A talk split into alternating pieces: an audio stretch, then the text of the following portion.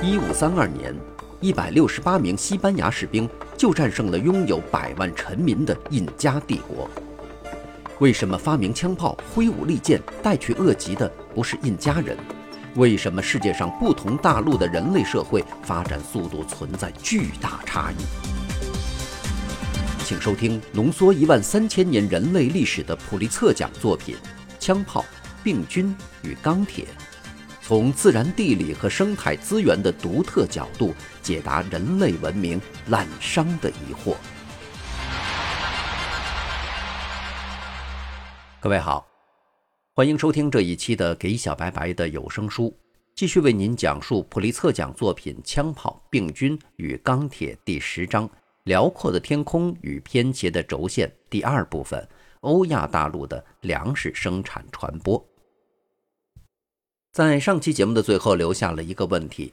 粮食生产的传播在美洲和非洲比在欧亚大陆困难，这是怎么一回事呢？要回答这个问题，让我们先来看一看粮食生产从西南亚，也就是新月沃地向外迅速传播的情况。在那里出现粮食生产后不久，即稍早于公元前八千年，粮食生产从中心向外扩散的浪潮在欧亚大陆西部和北非的其他地方出现了。它往东西两个方向传播，离新月沃地越来越远。我们可以看到，遗传学家丹尼尔·佐哈利和植物学家玛利亚·霍普夫曾经汇编的明细图。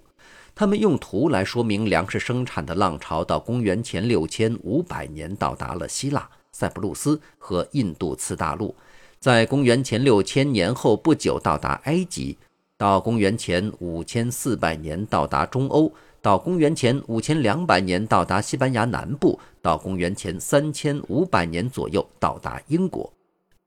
在上述每一个地区，粮食生产都是由最早在新月沃地驯化的同一组动植物中的某种作物和牲口所引发的。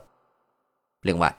新月沃地的整套作物和牲口在某个仍然无法确定的年代进入非洲，向南到了埃塞俄比亚。然而，埃塞俄比亚也发展了许多本地作物，目前我们还不知道是否就是这些作物或陆续从新月沃地引进的作物开创了埃塞俄比亚的粮食生产。当然，这全部作物和牲口并非全都传播到了那些边远地区，例如埃及太温暖，不利于单粒小麦在那儿落户。在有些偏远地区，在这些的作物和牲口当中。有些是在不同时期引进的，例如在西南欧，绵羊引进的时间早于谷物；有些边远地区也着手驯化几种本地作物，如欧洲西部的罂粟，可能还有埃及的西瓜。但边远地区的大部分粮食生产在开始时都依赖新月沃地驯化的动植物，紧跟在这些驯化的动植物之后传播的。是创始于新月沃地或其附近地区的其他发明，其中包括轮子、文字、金属加工技术、挤奶、果树栽培以及啤酒和葡萄酒的酿造。为什么这一批植物竟能使粮食生产在欧亚大陆整个西部得以开始？这是不是因为在许多地区都有一批这样的野生植物？它们在那里和新月沃地一样被发现有用，从而独立地得到驯化，并不是这个原因。首先，新月沃地的始祖作物有许多原来甚至不是在西南亚以外地区野生的，例如，在八种主要的始祖作物中，除大麦以外，没有一种是在埃及野生的。埃及的尼罗河流域提供了一种类似于新月沃地的底格里斯河和幼发拉底河流域的环境，因此，在两河流域生长良好的那一批作物，在尼罗河流域也生长得相当良好，从而引发了埃及本土文明引人注目的兴起。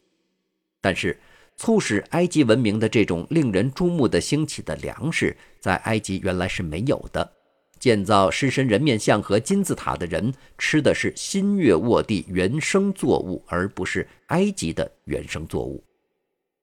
其次，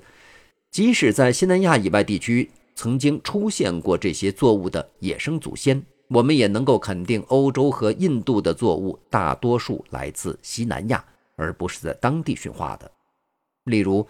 野生亚麻往西出现在英国和阿尔及利亚，往东出现在里海沿岸，而野生大麦往东甚至出现在西藏。然而，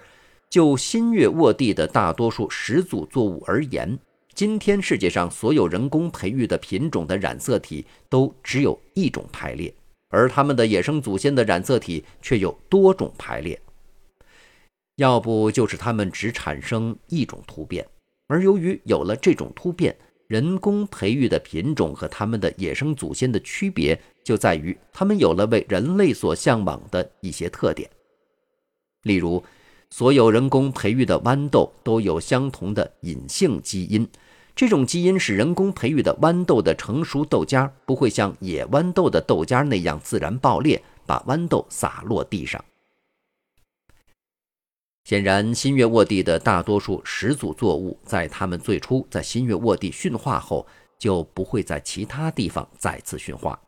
如果它们是多次独立驯化的，它们的染色体的不同排列或不同的突变，就会显示出这种多重起源所遗留的影响。因此，这些就是我们在前面讨论的关于抢先驯化现象的典型例子。新月沃地成批作物的迅速传播，抢先阻止了其他任何可能想要在新月沃地范围内或其他地方驯化同一野生祖先的企图。一旦有了这种作物，就再没有必要把它从野外采集来，使它再一次走上驯化之路。在新月沃地和其他地方，大多数始祖作物的祖先都有可能也适于驯化的野生亲缘植物。例如，豌豆是豌豆属植物，这个属包括两个野生品种豌豆和黄豌豆，前者经过驯化而成为了我们园地里的豌豆，后者则从未得到驯化。然而，野生的黄豌豆无论是新鲜的还是干的，味道都很好，而且在野外随处可见。同样，小麦、大麦、冰豆、鹰嘴豆、菜豆和亚麻。除已经驯化的品种外，全都有许多野生的亲缘植物。在这些有亲缘关系的豆类和大麦类作物中，有些事实上是在美洲或中国独立驯化的，离新月沃地的早期驯化地点已经很远。但在欧亚大陆西部，有几个具有潜在价值的野生品种中，只有一种得到了驯化。这大概是因为这一品种传播得太快。所以，人们停止采集其他的野生亲缘植物，而只以这种作物为食。又一次，像我们前面讨论过的那样，这种作物的迅速传播不但抢先阻止了驯化其野生祖先的企图，而且也阻止了任何可能想要进一步驯化其亲缘植物的企图。为什么作物从新月沃地向外传播的速度如此之快？回答部分的决定于在本章开始时讲到的欧亚大陆的东西向轴线，位于同一纬度的东西两地，白天的长度和季节的变化完全相同，在较小程度上，它们也往往具有类似的疾病、温度和雨量情势，以及动植物环境或生物群落区。例如，葡萄牙、伊朗北部和日本在纬度上的位置大致相同。彼此东西相隔各为四千英里，但它们的气候都很相似，而各自的气候与其正南方仅仅一千英里处的气候相比，反而存在差异。在各个大陆上，被称为热带雨林型的动植物生境都在赤道以南和赤道以北大约十度之内，而地中海型低矮丛林的动植物生境，如加利福尼亚的沙巴拉群落和欧洲的灌木丛林地带。则是在北纬大约三十度到四十度之间。但是，植物的发芽、生长和抗病能力完全适应了这些气候特点。白天长度、温度和雨量的季节性变化，成了促使种子发芽、幼苗生长以及成熟的植物开花、结籽和结果的信号。每一个植物种群都通过自然选择在遗传上做好安排。对它在其中演化的季节性情势所发出的信号做出恰当反应。这种季节性的情势因纬度的不同而产生巨大变化。例如，在赤道白天的长度全年固定不变，但在温带地区，随着时间从冬向夏至推进，白天逐步变长，然后在整个下半年又逐步变短。生长季节，及温度与白天长度适合植物生长的那段时间，在高纬度地区最短，在靠近赤道地区最长。植物对它所处地区的流行疾病也能适应。那些在遗传安排方面未能配合栽种地区纬度的植物，可就遭殃了。请想象一下，一个加拿大农民如果愚蠢到竟会栽种一种适合于在遥远的南方墨西哥生长的玉米，那会有什么样的结果？这种玉米按照它那适合在墨西哥生长的遗传安排，应该在三月份就准备好发芽，但结果却发现自己仍被埋在十英尺厚的积雪之下。如果这种玉米在遗传上重新安排，以便使它在一个更适合于加拿大的时间里，如六月份的晚些时候发芽，那么它仍会由于其他原因而碰到麻烦。它的基因会吩咐它从容不迫地生长，只要能在五个月之后成熟就行了。这在墨西哥的温和气候下是一种十分安全的做法，但在加拿大就是灾难。因为这保证会使玉米在能够长出任何成熟的玉米棒之前就被秋霜杀死。这种玉米也会缺少抵抗北方气候区疾病的基因，而空自携带着抵抗南方气候区疾病的基因。所有这些特点使低纬度地区的植物难以适应高纬度地区的条件，反之亦然。结果，新月沃地的大多数作物在法国和日本生长良好。但在赤道却长得极差。动物也一样，能够适应与纬度有关的气候特点。在这方面，人就是典型的动物。这是我们通过内省知道的。我们中有些人受不了北方的寒冬，受不了那里短暂的白天和特有的病菌；而我们中的另一些人则受不了炎热的热带气候和那里特有的病菌。在最近几个世纪中，欧洲北部凉爽地区的海外移民更喜欢迁往北美、澳大利亚和南非的同样凉爽的气候区，而在赤道国家肯尼亚和新几内亚，则喜欢住在凉爽的高原地区。被派往炎热的热带低地地区的北欧人，过去常常成批的死于疟疾之类的疾病，而热带居民对这类疾病已经逐步形成了某种自然的抵抗力。这就是新月沃地驯化的动植物如此迅速地向东西两个方向传播的部分原因。它们已经很好地适应了它们所传播的地区的气候。例如，农业在公元前五千四百年左右越过匈牙利平原进入中欧后，立即迅速传播。所以，从波兰向西直到荷兰的广大地区内，最早的农民遗址几乎是同时存在的。到公元元年。原产新月沃地的谷物已在从爱尔兰的大西洋沿岸到日本的太平洋沿岸的八千英里大片地区内广为种植。欧亚大陆的这片东西向的广阔地区是地球上最大的陆地距离，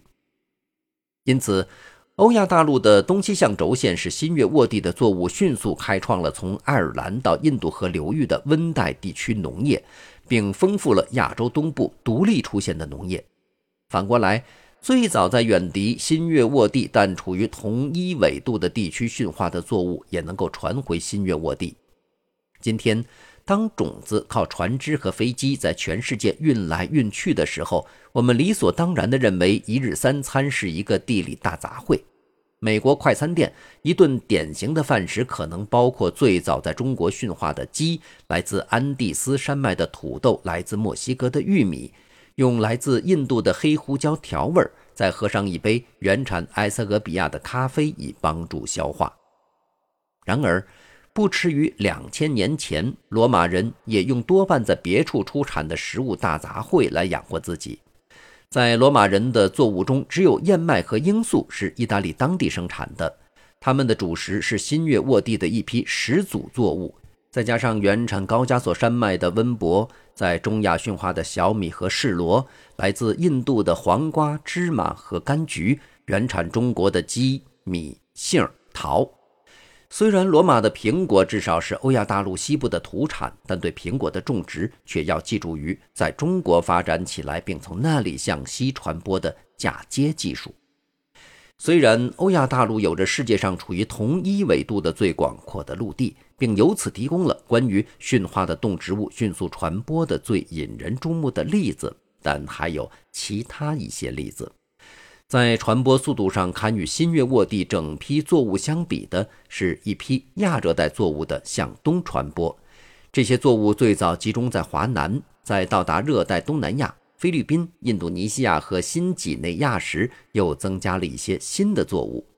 在一千六百年内，由此而产生的那一批作物包括香蕉、芋奶和薯芋，向东传播了五千多英里，进入了热带太平洋地区。最后到达波利尼西亚群岛。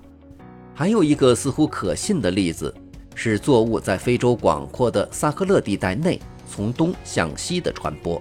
但古植物学家仍然需要弄清楚这方面的详细情况。好，感谢您收听这一期的节目，在下期节目当中继续为您介绍本章的第三部分。这里是给小白白的有声书，下期节目我们再见。